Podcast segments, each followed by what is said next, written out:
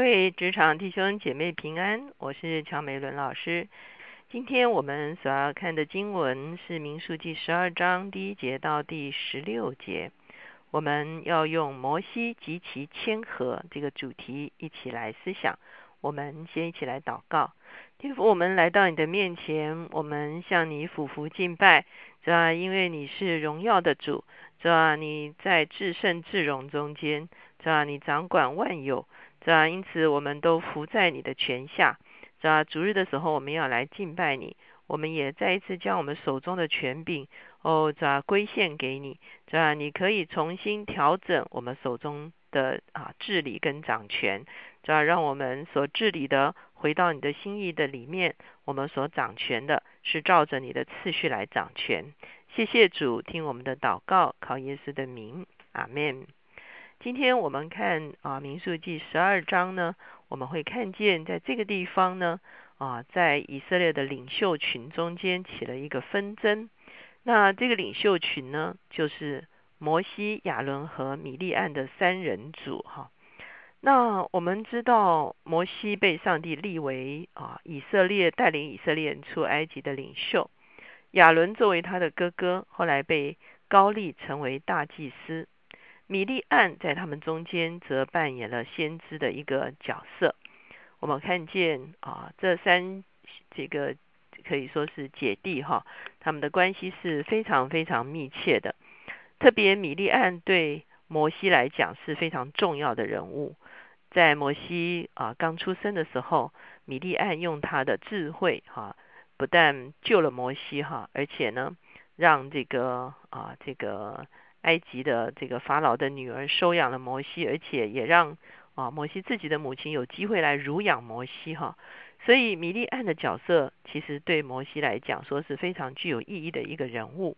特别当他们过了红海的时候呢，摩西带领所有的以色列人一起唱歌敬拜感谢上帝，而米利暗呢在当时候呢就以女性领袖的身份拿着鼓哈带领众妇女一起出去。跳舞、唱歌，哈，来敬拜神，哈。所以呢，事实上，米利安在他们中间呢，啊，也有先知的一个角色，而且是女性的先知。可是十二章这个中间呢，我们会发现发生了一件事情，是第一节讲到说，摩西娶了古时女子为妻，米利安和亚伦因他所娶的古时女子就毁谤他。好，这个古时女子究竟是谁呢？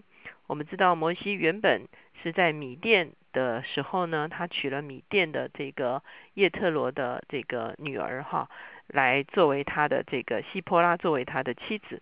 那这个地方是指的仍然是米甸人希波拉吗？还是另外的一个女子？当然，注释学家有不同的说法。有人认为就是米甸女子希波拉，就是摩西的原配，只是用古时女子的说法来轻蔑她。啊，表示他的出身并不是一个以色列的出身。那也有人认为可能是希波拉过世之后，哈，那摩西另外娶的女子，哈，而是一个古时的女子。所以因为这件事情呢，米利汉和亚伦就毁谤摩西。事实上，啊，我们也可以说他们开始挑战摩西的权柄。第二节说：难道耶和华单与摩西说话，不也与我们说话吗？这话耶和华听见了。特别在这个经文讲说米利暗和亚伦，哈，也就是说很可能经文暗示着是米利暗为首，哈，米利暗首先挑战摩西的权柄，那亚伦只是服从他，哈，那表示说他们认为摩西是没有资格做领袖，因为他们呢也同样是啊耶华向我们我们也说话，所以啊难道一定要以摩西为首吗？那这个地方我们会看见第三节说，摩西为人极其谦和，胜过世上的众人。好，这个地方讲到摩西谦和，就是摩西在每一次，他不止一次他的权柄受到挑战。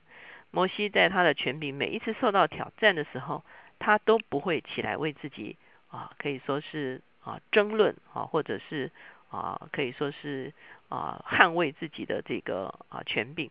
事实上，摩西每一次。他都做一件事情，就是把权柄交还给上帝哈。那摩西把权柄交还给上帝，里面所表达的是什么呢？他所表达的就是他相信权柄的源头是上帝。如果他真的不适合，上帝可以另择领袖。好，如果他是适合的，上帝会把权柄交还在他的手中。这就是每一次摩西遇见他的权柄受挑战的时候，他所做的事情。第四节，耶和华忽然对摩西、亚伦、米利暗说：“你们三个人都出来到会幕这里。”他们三个人就出来了。耶华在云柱中降临，站在会幕门口，招亚伦和米利暗二人就出来了。耶和华说：“你们且听我的话。你们中间若有先知，我耶和华必在异象中向他显现，在梦中与他说话。我的仆人摩西不是这样，他是在我全家境中的。我要与他面对面说话，乃是明说，不是谜语，并且他必眼见我的形象。你们毁谤我的摩仆人摩西，为何不惧怕呢？”上帝在这个地方表明一件事情，就是说，是的，的确，我的确是最高的权柄哈。虽然你们三个人都有权柄，可是权柄的源头是谁呢？当然是从上帝自己而来。同时呢，啊，上帝在这个地方用他的权柄来做判断，说是的，没有错。亚伦、米利安，你们都是我所设立的权柄，可是很抱歉。我所设立的最高权柄其实是摩西，哈，在人世间，在以色列人中间，你们还是要 under 在摩西。虽然他是你们的弟弟，哈，可是呢，很抱歉，你们要 under 在他的权柄，这是我设立的权柄，哈。因此呢，第九节我们看到说，耶和华就向他们二人发怒而去，云彩从灰幕上挪开了，不料米利暗长了大麻风，有雪那样白。亚伦一看米利暗长了大麻风，就对摩西说：“我主啊，求你不要因我们愚昧犯罪，便将这罪加在我们身上。求你不要使他像那出母腹肉已半烂的死胎。”哦，我们看见米利暗长了大麻风，的确就像我们刚才所说的，很可能这件事情是米利暗起手的哈。那长了大麻风，表示他不洁哈，那也就是神的刑罚在他的身上。上帝已经非常清楚向米利安表示说，他这样子的行为是神所不喜悦的。十三节，于是摩西哀求耶和华说：“神啊，求你医治他。”好，所以摩西反过来为他的姐姐哀求神。十四节，耶和华对摩西说：“他父亲若吐唾沫在他脸上，他岂不蒙羞七天吗？现在要把他在营外关锁七天，然后才可以领他进来。”于是米利暗关锁在营外七天，百姓没有行路，只等到把米利暗领进来以后，百姓从哈西路起行，在巴兰的旷野安营。哈，这个地方他讲的就是啊，在以色列人中间，如果一个父亲啊生女儿的气，哈，来就是来管教他的女儿，他吐唾沫在女儿的脸上，这个女儿就蒙羞七天。哈。那现在呢？上帝其实好像把自己当做一个父亲在管教儿女一样，同样也要把他在营外关锁七天。那当然也是因为他长了大麻风，必须离开营内哈，免得啊会感染哈。所以呢，把他关在营外七天，等他洁净了之后呢，他才回到营中。他回到营中呢，百姓才起行哈。因此，我们在这个地方会看见，上帝非常看重他自己所设立的。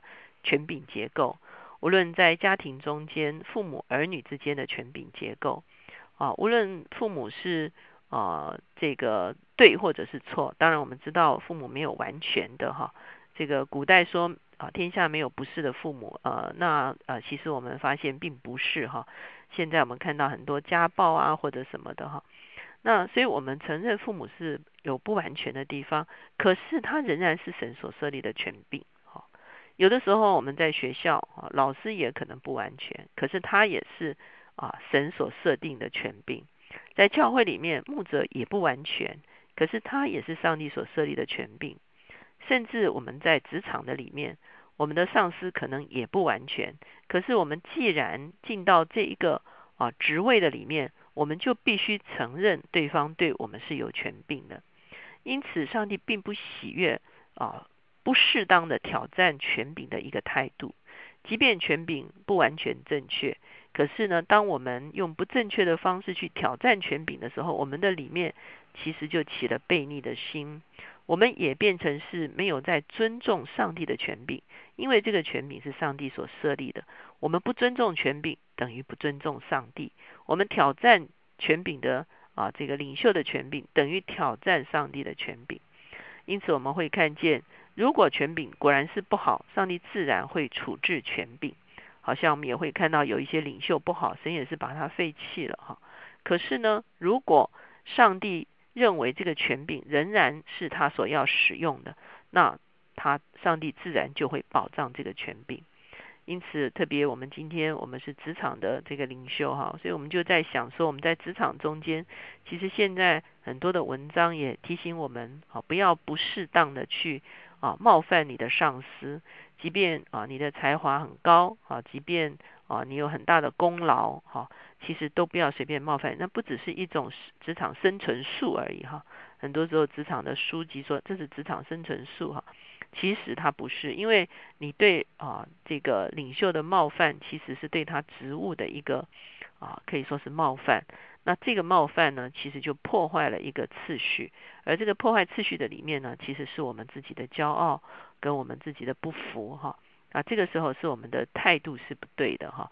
因此呢，求神帮助我们在面对各种不同领域的层级的啊领袖的时候呢。我们不是说领袖一定都对，可是我们要有一个正确的敬重领袖的这个位分，敬重他的职分，敬重他的角色，敬重他的权柄的一个态度，那个态度才是一个蒙神喜悦的态度。我们一起来祷告。现在主耶稣，我们来到你的面前，我们向你献上感恩，是吧？因为你已经设立了权柄结构，是吧？在你自己的。啊，国度的里面，是吧，无论是我们在家庭中间的权柄结构，是吧，无论是我们在教会中间的权柄结构，这啊，甚至我们在职场中间的权柄结构，这啊，求你帮助我们有一个尊敬的一个合宜的态度，这啊，以至于我们可以从领袖那边得着祝福，这啊，也许我们可能有一些我们可以啊沟通，这啊，我们可以啊这这啊交交谈，我们可以啊能够上报。啊，来处理一些啊不适洽的事情，啊，可是求你帮助我们选择用一个正确的态度，再来面对我们的权柄。谢谢主，听我们的祷告，靠着耶稣的名，阿门。我们看见亚当当年其实就是在权柄出了问题哈，他不明白上帝的权柄，以至于他想要如神一样啊。当他冒犯了上帝的权柄的时候，其实某一个程度，他的权柄被抢夺了。被谁抢夺了呢？被仇敌所抢夺。所以求神帮助我们保守我们的心，不会因为一些事情而落入到对权柄的愤愤不平的里面，以至于我们自己的里面态度受到了啊这个干扰，受到了搅扰，变成一个不正确的态度。求神让我们常常选择啊，不管权柄如何，我们用正确的态度来面对权柄。